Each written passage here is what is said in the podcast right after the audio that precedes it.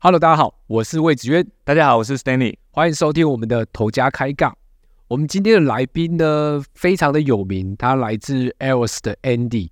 那 ELS 的 Andy 最有名的就是他应该是台湾减法最贵的吧？是的，呃，应该对，没错，呃，他是算是美法业的大大大前辈了。对，我们今天可以邀请到 Andy Wang，算是非常非常的荣幸，因为他好像也比较少参与像这样的访谈性的节目。所以，我们今天应该可以挖到很多宝。嗯，我还记得我之前有一本呃他的书，我相信你也有，对不对？完美，对不对？完美，对。哎，那是二零啊零三年的，我上网查，二零零三年的。那时候我刚当设计师嘞，你刚当设计对。然后那时候看那个，哇，好酷。对，现在已经二十年，而且我我昨天看哦，现在博客来还有在卖，还有在卖。所以如果想要了解，我不知道。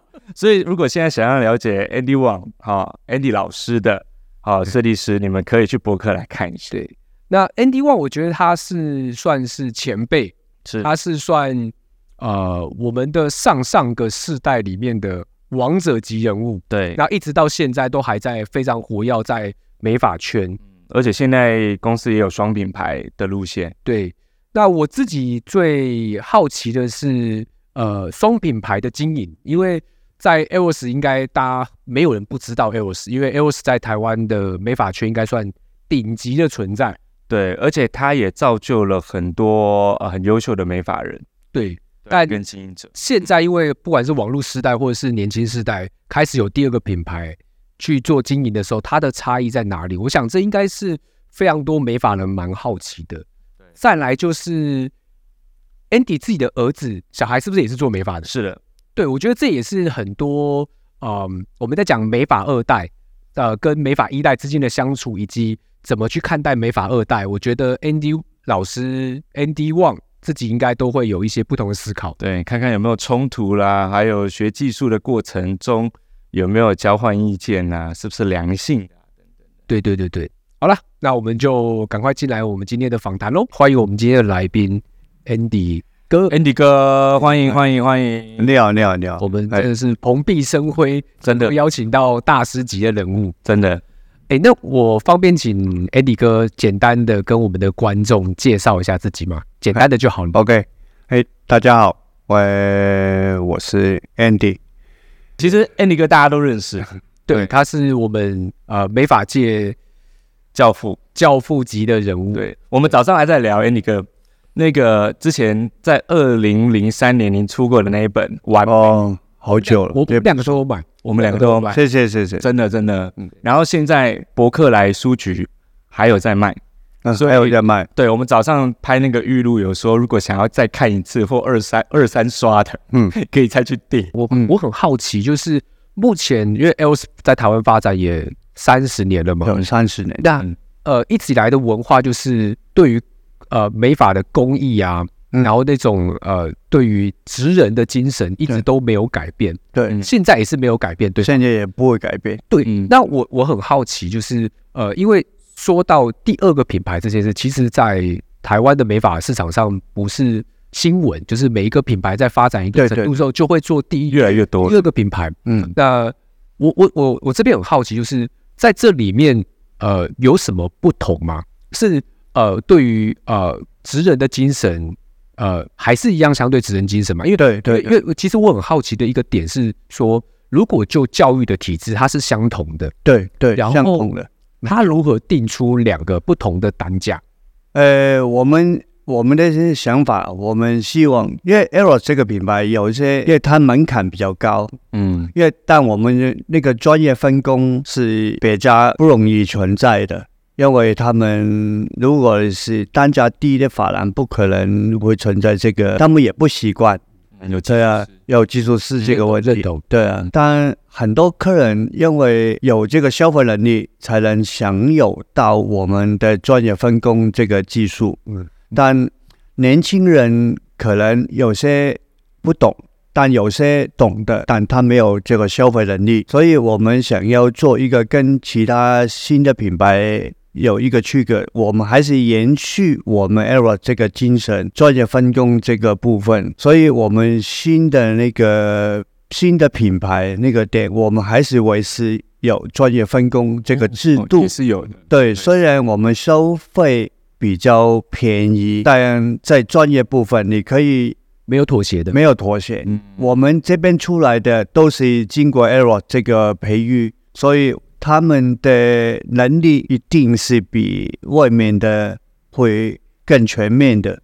但你花一样的钱，可是来到 ePace 可以享有到 Eros 这个品牌的精神，Eros 这个品牌的的技术这方面，这个是我们做跟外面做一个区隔。对，这个是我们的跟别的地方有很明显一个很大一个区隔。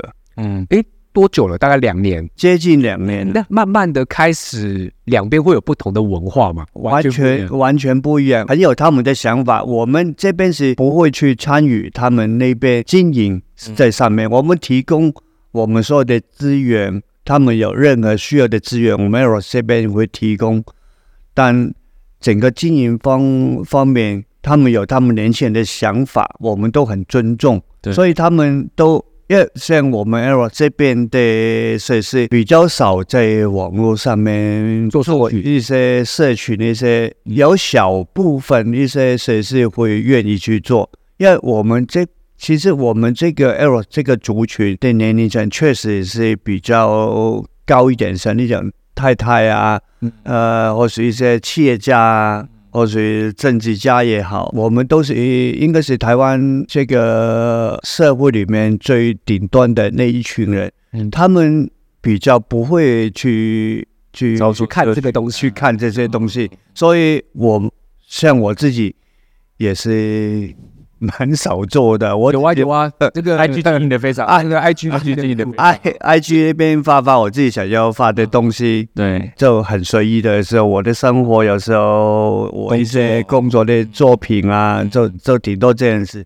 但 ePlace 那边他们年轻人他们都很有动力，主要是我没想到很快在差不多不到一年左右，我们就开始业绩也开始慢慢稳定。稳定，对，因为 eBase 开的时候，我们过去那边几乎从每个每个都是零开始零开始，因业为绩是零，对业绩是零的，刚升起来，刚升全部都是刚升起来的，所以是是现在有第二批升上来的加进去，所以他就我没想到很快在半年内就已经慢慢慢慢上来，到现在基本上每天都还蛮蛮忙的蛮忙的，对啊，因为他们那些年轻人。很有意思，我常常都有时候过去跟他们，也蛮鼓励他们。第一，他们很有自信，嗯然后因为其实他们身为 Eros 一份子，他在在自己本来就有一种一种优越感，很多地方可能在别的发廊少了一些嗯资源的部分，我们那边比如说他们我们我们 Eros 训练的人，大部分都是对创作是非常有想法的，有想法，很喜欢去做表演。那我们 Eros 应该是蛮多这种机会的，就像今年八月在 g o w e l l 一个大的 show，很大的反应，对，很大的反修。我们这次我们全部都是 ePace 的年轻人，哦，这个去 play，对对对，主要是 ePace 的年轻人，给他们机会。以一个新的设施，如果你没有在 Eros 在培训下，你要去做一个那么大的一个 show，应该不容易。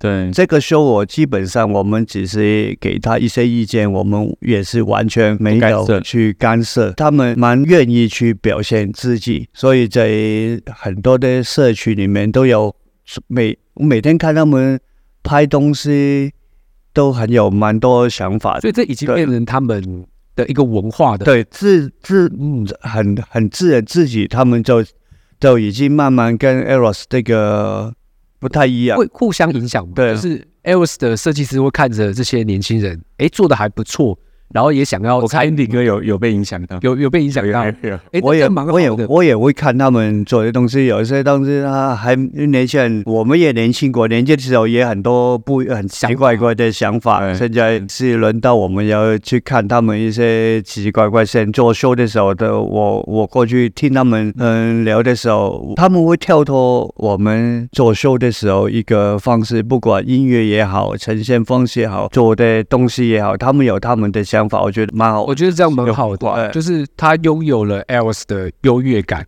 但他却没有 else 的某种程度上的包袱，没有包袱，他们没有包袱，我觉得都是很充分授权。所以，呃，这个第二个品牌确实跟第一个品牌就真的有落差，对，完全不一样，完全不一样。而且你看到那些课程，我每次去 eros 很难看到这些歌曲，年轻很多年轻人都对啊，都是一些比较。爱漂亮、很很时尚的年轻人，网红啊什么的都都蛮，我觉得很有那种年轻的活力。这个店，我所以早下班我都会喜欢过去那边看他们坐在那边聊聊天，看他们。嗯我觉得他们也很需要我们给他们一个支持，他们不会觉得压力很大，不会不会不会的这样子，不会不会。因为我除了工作的时候会很严肃以外，私底下跟他们会有时候他们都不把我当老板。OK，就除了。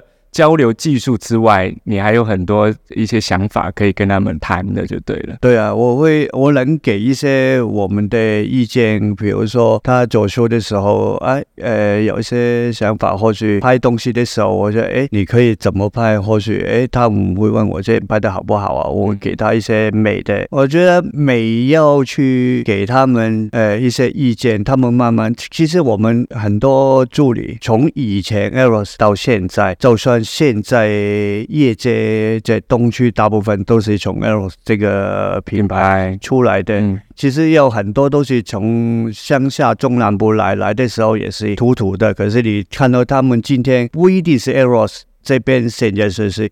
曾经有带过 Eros，现在已经独当一面，一些发廊一些老板也好，对成功的经营者，他他们对美的方面也非常有独到见解，都是从 Eros 从小慢慢被感染。来一步一步学习，增加自己的美感，越越来越好。台湾，我觉得我不敢我贡献很多，但我觉得这一点，我觉得我我 Mero 是是有做到的。嗯嗯，培育了很多优秀的人才，培育蛮多的。所以整个在国际上，我觉得台湾这十年是曝光率很高。嗯，在亚洲来讲，我觉得在国际上，台湾这个美发界。是有一定的水平位置，我觉得是因为大家互相一起去竞争，对啊，一起进步，对对啊，对。那 Andy 哥其实，在美发业界，在台湾非常长的时间，那你觉得说整个时代的改变，哈，你觉得有什么是跟以前真的很不一样的？然后未来你觉得整个市场会怎么样去它的走向会是如何？其实这个问题啊，我都还在思考，因为确实现在这个年代很多东西都有很快速。确实，以前我们在学头发，我们喜欢一步一步一步来，对，然后基础会打得很扎实。这一点，我们到现在我还不太愿意妥协。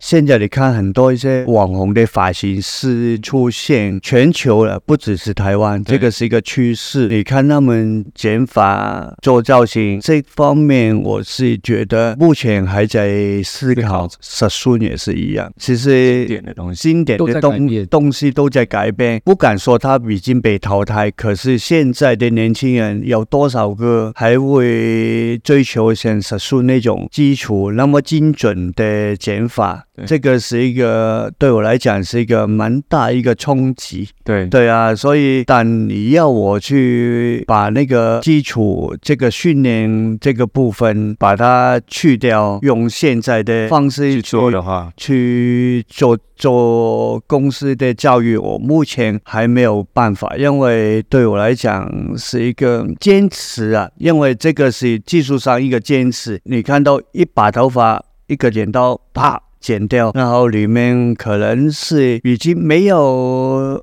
像一个盖房子一样，你一层一层一层这样子去搭起来一个房子是很坚固的那个结构。可是现在你看那些网红法师已经没有任何，他们已经没有讲求一个减法那个结构在里面，只是一个外表的一个呈现出来，把片子拍得漂亮就可以吸引到客人。那变成年轻的新的那一代的设施。可能会觉得哇，他们很快也很红，业绩很高。呃，我干嘛要花那么多时间去学习？现在我觉得这一点，我觉得有一点世代的转变，世代的转变，那个对我来讲不太容易接受。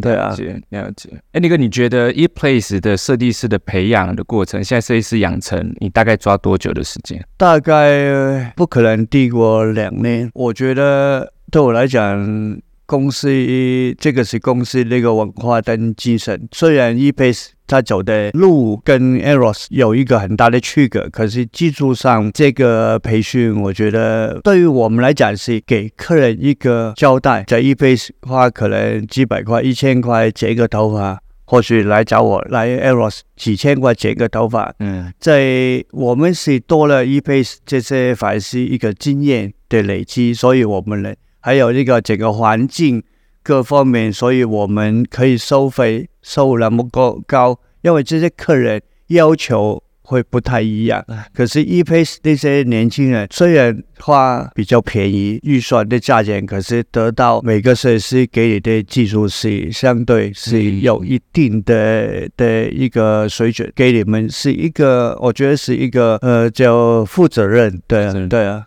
不是随便就不草率的，对啊。我这边想要请问一下，就是因为我自己本身有在做减法教育，那我自己也是教育起家的，也是学少数啊多年。对啊，所以你自己看现在这个教育你怎么去做？对，但我我我自己在三年前开始做自媒体啊，对，就是分享剪头发，但不是那种很随便的那种，就是真的是 step by step。他也是职人呐，对。但那个我我我自己在思考一个点，就是我不知道你们内部会不会讨论一件事，就是。因为科技的发展，不管是医化，嗯，或者是工具的多寡，开始越来越多了，嗯，然后开始，因为我自己有在研究教育，这几年欧美的教育，不管是美法或其他产业，都在聊两个字，叫做效率，嗯，对，效率啊，对，就是说我过去要学一年，但我现在缩短、系统化，对，不不是简化，是系统化跟容易理解，让它变缩短。但我很好奇，就是因为我在想，教育技术对 Elvis 来说是。没没有什么好质疑的，绝对是一百分甚至两百分，这是一绝对是高标。但在提到效率、学习效率这件事，你们内部会讨论吗？就说我过去可能是这样教，但我们如何让年轻的一辈更快能够理解？有啊。对啊，对啊，只是每个可能你的系统跟我们系统可能会不一样。现在我们会以前我们的教育花很长的时间，可能三年五年才能训练一个设计师出来。不同的系统我们是并行。以前我们一来的时候，因为我们技术分工，光花时间在剪烫染上面学习就已经花了可能蛮长，可能超过一一。没有，他们学完咱呃烫染，嗯，跟这个 chemical 的上面，先跟 chemical 的设计师学完这个，才能到我们 hairstylist 那边再学习。所以加起来可能三五年跑不掉。现在我们进来的助理，我们也要像你所讲，同时边要学习烫染 chemical 的。东西平行化对，另外这个礼拜也要学习减法做造型这方面，这同时并行，没有办法像以前这样子。了解。那个现在那新的 e place，它设计师是同时可以做 chemical 的吗？呃，现在他们如果他们有想要去做，他们也可以自由去做，但我们这个系统还是主要是用专业分工去做，而且 Andy 哥的呃他。那个两个小朋友，呃，对对对。对，他们都在，呃，有一个大的在，呃，小的那个还在外边，他喜欢还在磨练，他喜欢自由啊，他的个性跟他哥哥不太一样，嗯嗯，这个我蛮好奇，因为其实像我自己在市场上接触，我我我我我大概四十岁嘛。啊，大概我之前接触的大概都是五十几、六十几啊，小孩子刚好开始要做美发，对，都是哥面前讲年纪，这个是不好，不好，不好意思，不不会不会啊，就是就是开始面对到就是自己的小孩，就是我们讲的美发二代，开始开始不管是学徒或者是已经当设计师了，对，那这个互动我都觉得是一个很微妙的一个过程，就是你可以分享一下，就是你跟你自己讲会聊工作吗？回到家里会讲。我反而我我不跟我小孩聊工作的，我完全因为，毕竟就像他们刚开始兄弟两个想要来学头发，其实我希望他的不要要做头发。第一，你有兴趣；第二，你真的要很喜欢，不然这个工作其实是蛮辛苦的。所以我其实我没有希望他们在跟我做一样的工作，但他们就自己自己说想要去做头发哦，所以我那个时候就叫他你。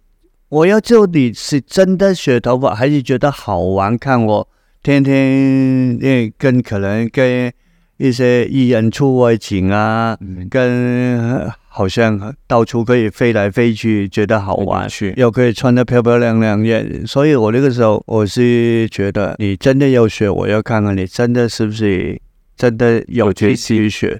那我我完全我说你自己去外面找工作，你去。哦，所以一开始不是在不是。体系内学的，你去外面找，所以你没有先给资源，我不，我完全不给。哇，那他去外面学完回来要剪给你看吗？呃，没有，也不用，我我完全不当做一个个体，对，不聊工作，不聊工作，完全跟跟他现在好有趣哦，现在很少聊，哦，很少很少聊，哦，对啊，会讨论说，爸爸你剪那个发型，没有没有，啊，不会，我我不会，像我。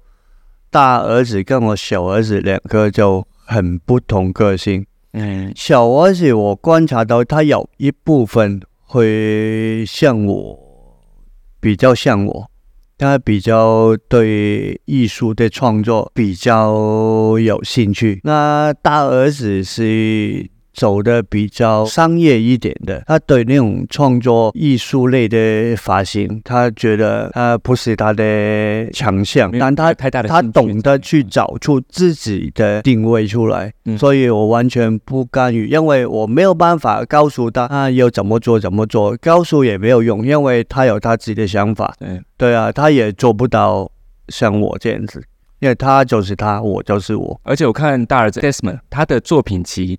其实就是很行，对，很很清楚，很很韩做韩式的男生男性的发的头发，对。对啊，我觉得也没有不好了，他会卖钱，对。对对，就是卖钱的，对他就是喜欢这些，他觉得这个就是他的最强的项目，被人做出来有他自己一个强项，就像你爸爸说一样，爸爸说有专呃专购专门的。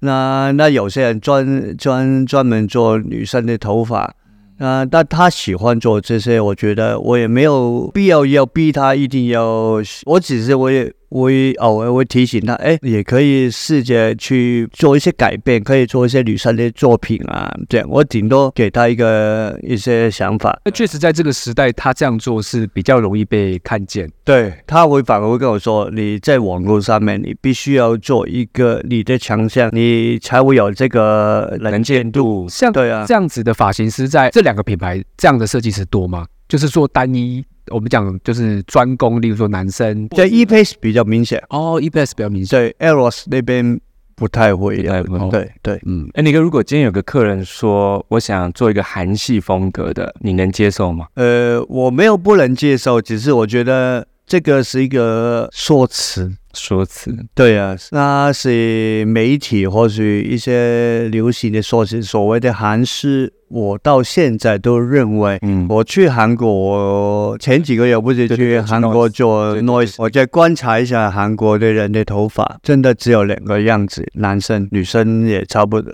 女生比较明显是是那个脸都长一样的。每个都长人造人。对对对对，男 男生年轻人只有两个发型，一个就全部都盖下来这样子，然后厚厚的，后然后一个这样子，那那边都压贴贴这样子。对，这种发型其实没什么特别。韩现在流行韩风电视，我觉得韩国这个国家整个国家支持流这个流行流流行文化。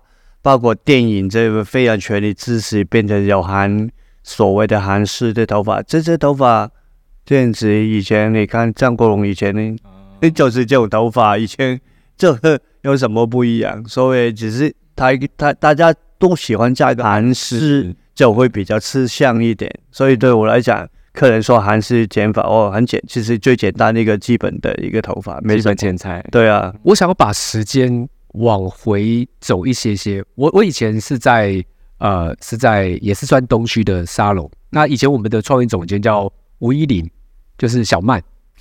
那个我他他在跟我们分享说，他说他有时候会去你们那边聊天。他说你们那边有一个，那以前啊，现在我相信也是。我想聊的一个文化是很少有法郎有这个文化，就是他吴依林跟我们讲说，很多下了班之后，一群设计师或助理都在聊发型，都聊说这个头怎么做，那个头怎么看着杂志一直在聊时尚。嗯，他说他就回来就念我们说，我们那时候没有这个文化。我想问 Andy 哥，这个文化。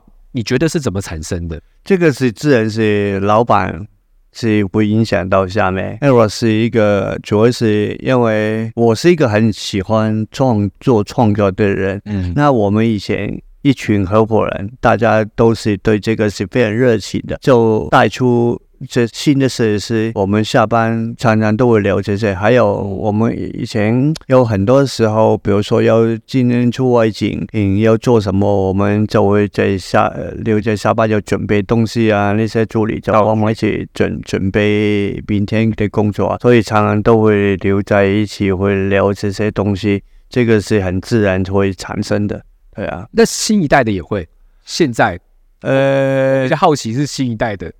因为新一代是一个下了班会不会聊发型这件事？对，因为因为呃呃，我觉得在呃可能十年前呃是这样，但现在的人对于时间是缩短的，什么要快，什么要快。那我很好奇，现在也是维持这样的文化吗？呃，没有以前那么呃那么深入。对，以前真的是全部人都下了班都不喜欢离开，都会在公司有有任何的 show 要做，大家都会。愿意留下来做，可是现在我们已经，因为就像你所讲，现在年轻人已经不一样了，不像以前年轻人的思考模式，所以我们现在也就算做修，不会强迫你留下来。我们会问你们想谁有兴趣留下来，你们就留下来。这一个是蛮大的改变。对，你们。如果不想留下来，我们不勉强，你可以是随时随时都可以。这个真的是要有爱，对自己很爱，你想要，因为你逼他没有用。现在连助理都请不到了，你还要逼他。有些助理来就是为了想要学这个，他会自动会留下来。对，如果不喜欢的，那不留下来，我们也不会勉不会勉强啊。对啊，但这个文化还是存在。像有时候我。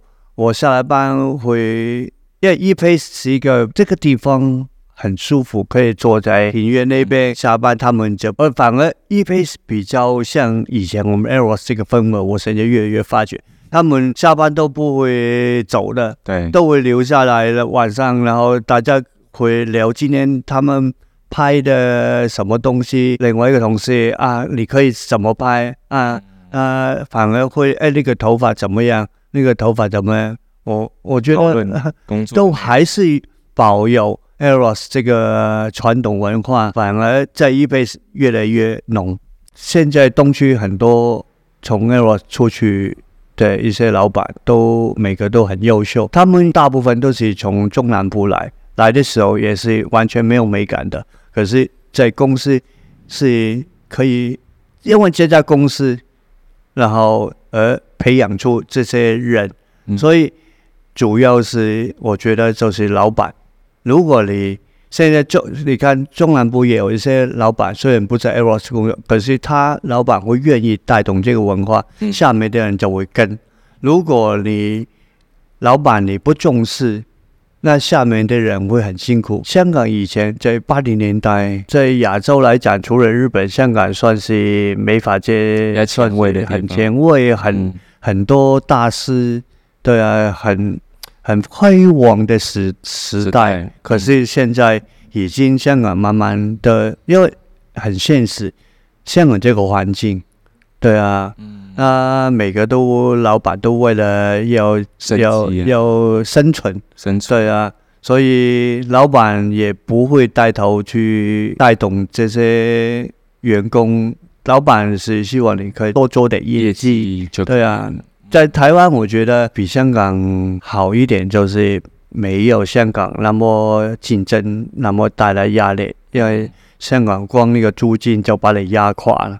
对啊，台湾还好，所以还是有办法可以培养一些年轻人。除了你你要去做好你的业绩以外，你还可以没有压力之下可以做一些创作。那我觉得才才会在台湾这十年，呃，整个创作的气氛在国际上面可以得到那么多的冠军的冠军肯定，对对对对，反是嗯嗯被世界是肯定的，对，所以他们是自愿的嘛？对，几乎没有办法参加，想要参加，没有办法逼的。像我们的年轻人，我们也不会逼，我们会鼓励，嗯。鼓励他们，然后他们看到，因为我们做秀做很多创作，他们也想要表现自己，想要要受到肯定，因为这个会带他们去到国际上面做秀，他会看到更多，眼光会更远，所以他们会想要做一些被世界看到的，对，所以很自然的。我想请教 Andy 哥，你觉得创作发型创作对于一个发型师有多重要？我觉得。当然，对我来讲，我觉得是很重要的。对啊，你觉得会对于在呃，我们就讲一个很实际的，嗯，呃呃，不管是生活还是做客人，你觉得有做创作这件事？因为我为什么问这个问题，是因为现在新一代的发型师对于这件事是没有没有不会向往的，但对其实是有帮助的。对，当然有帮助啊，增加你自己的的一个美的判断。对啊，因为你做这个创作。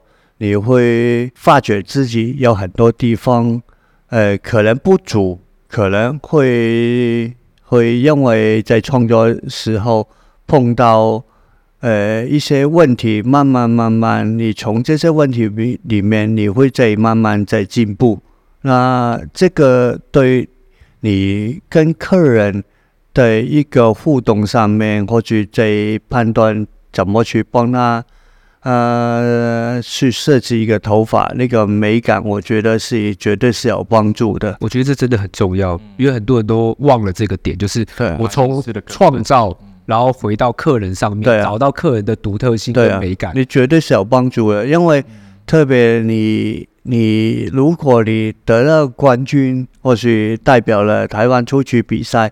你会更大的国际感，一定我觉得是对百分之百是好的。我问 Eddie 哥一个问题，嗯，呃，没有不礼貌，我只是想请教一个事情，就是 Eddie 哥，如果如果今天有一个人立志，我就是想要剪全台湾最贵的剪法，哦，对对对，因为现在最贵是零嘛，对，六六六千三，对，他就说，呃，我我我不是绑绑那个数字，就是说你用纯成的您啊，您的您。的，就是。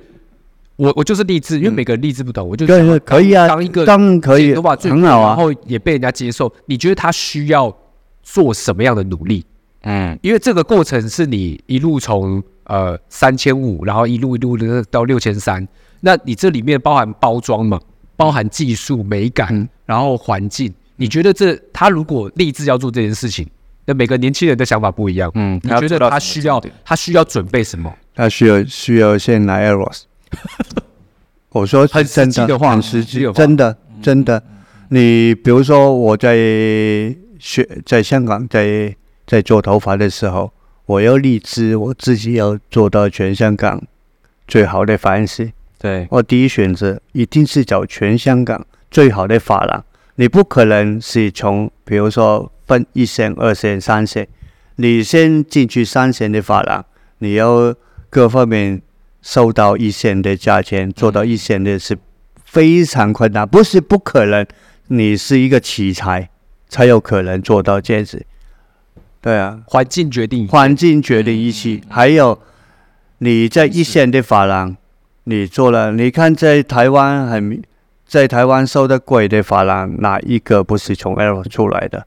那我再问仔细一个点哦，就是为什么 Eros 可以收的比别人贵？我一开始的时候，我本来我对自己的定位就很清楚，所以我要开店的时候，我店的风格我也是很清楚。这个是很很大的关系，你必须要你不可能你西门町敢收六千三剪头发吧，对不对？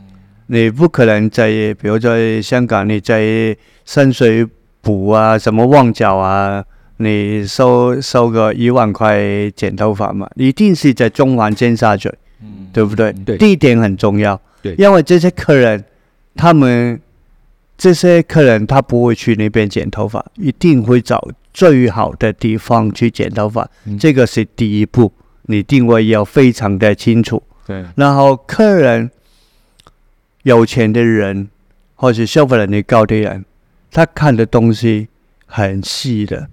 你店里面的的的一些小环节，之前有很多人一些同业一些不孝子去来去攻击嘿我们收费高的人，用这一点，嗯。他们搞不清楚这些客人除了要的是你的技术，虽然你剪出来的头发可能跟我是一样，但他不愿意花这个钱给你剪，会花这个钱给我剪，一样的道理。所以这也是 Andy 哥呃一直以来开店都选在 shopping 最好的里面，最好的 shopping mall 最高级的店，嗯，对啊，因为这个是我在香港里面对，做头发的时候学习得到的。它跟路面店有什么不一样？你觉得？因为现在两个品牌都有，在一个在 mall 里面，你路面店也可以，你要非常有特色，里面、嗯。你你那个地区一定是一个很高级一个地区。你可能在一个呃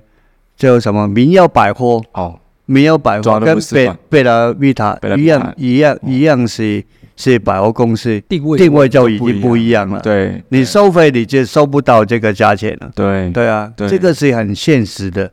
进客人驻的品牌不一样，进客人进去明耀百货跟进去贝拉维塔，他的感觉就不一样不一。样，所以你你的点是决定你所有后面的一切。所以这个也是个核心，对啊，对不对？定位我记到一个很重要两个字，就定位。定位很重要。定位你这个品牌一开始你自己的定位非要非常的明确，对啊，而且你要知道你收这个价钱，他你的你的取向，你的客人，你要搞清楚这些客人愿不愿意花这个钱来对，这个你给去你这个店的消费，这些客人要的是什么，你要非常清楚。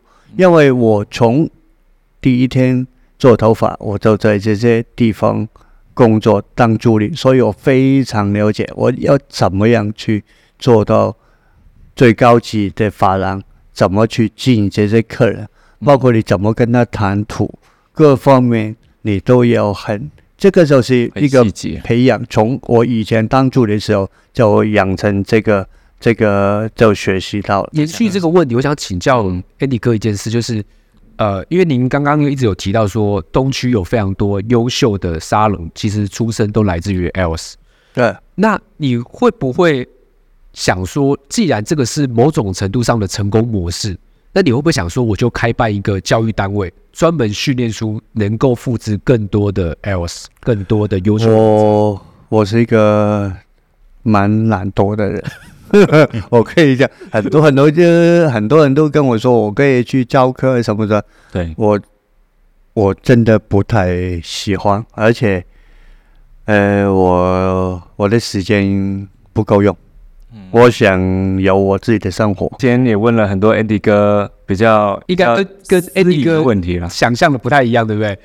啊，聊的话题。呃呃，我什么都能聊了。啊我们我们会开办这个节目，其实最主要是因为我我们觉得说，呃，发型师其实大家都很着重在技术，啊但其实技术不一定是一个发型师的全部，其实思维思维思维很重要，，所以我们才会开办这个节目，去找很多我们认为技术是基本的，基本的，你应该要具有的，对对对，但你的思维会影响到你未来的一个走向。所以我们在问问题的时候，都会问的比较稍微再深入一很好啊点就是我们也希望说挖出一些，例如说他立志就想要做这样的事情，他该该怎么做？我自己本身经历过的，我知道的，我都蛮愿意分享给一些发型师的。好吧，今天我们也问了 Andy 哥很多问题了，谢谢您的时间，谢谢好谢谢谢谢来，我们希望之后有机会好，我们可以访问 Andy 哥别的东西。好好，好谢谢 Andy 哥，好谢谢，谢谢谢谢谢谢。好，那我们刚刚已经结束跟 Andy Wang Andy 老师的 Andy 大师的访谈了。三种称谓，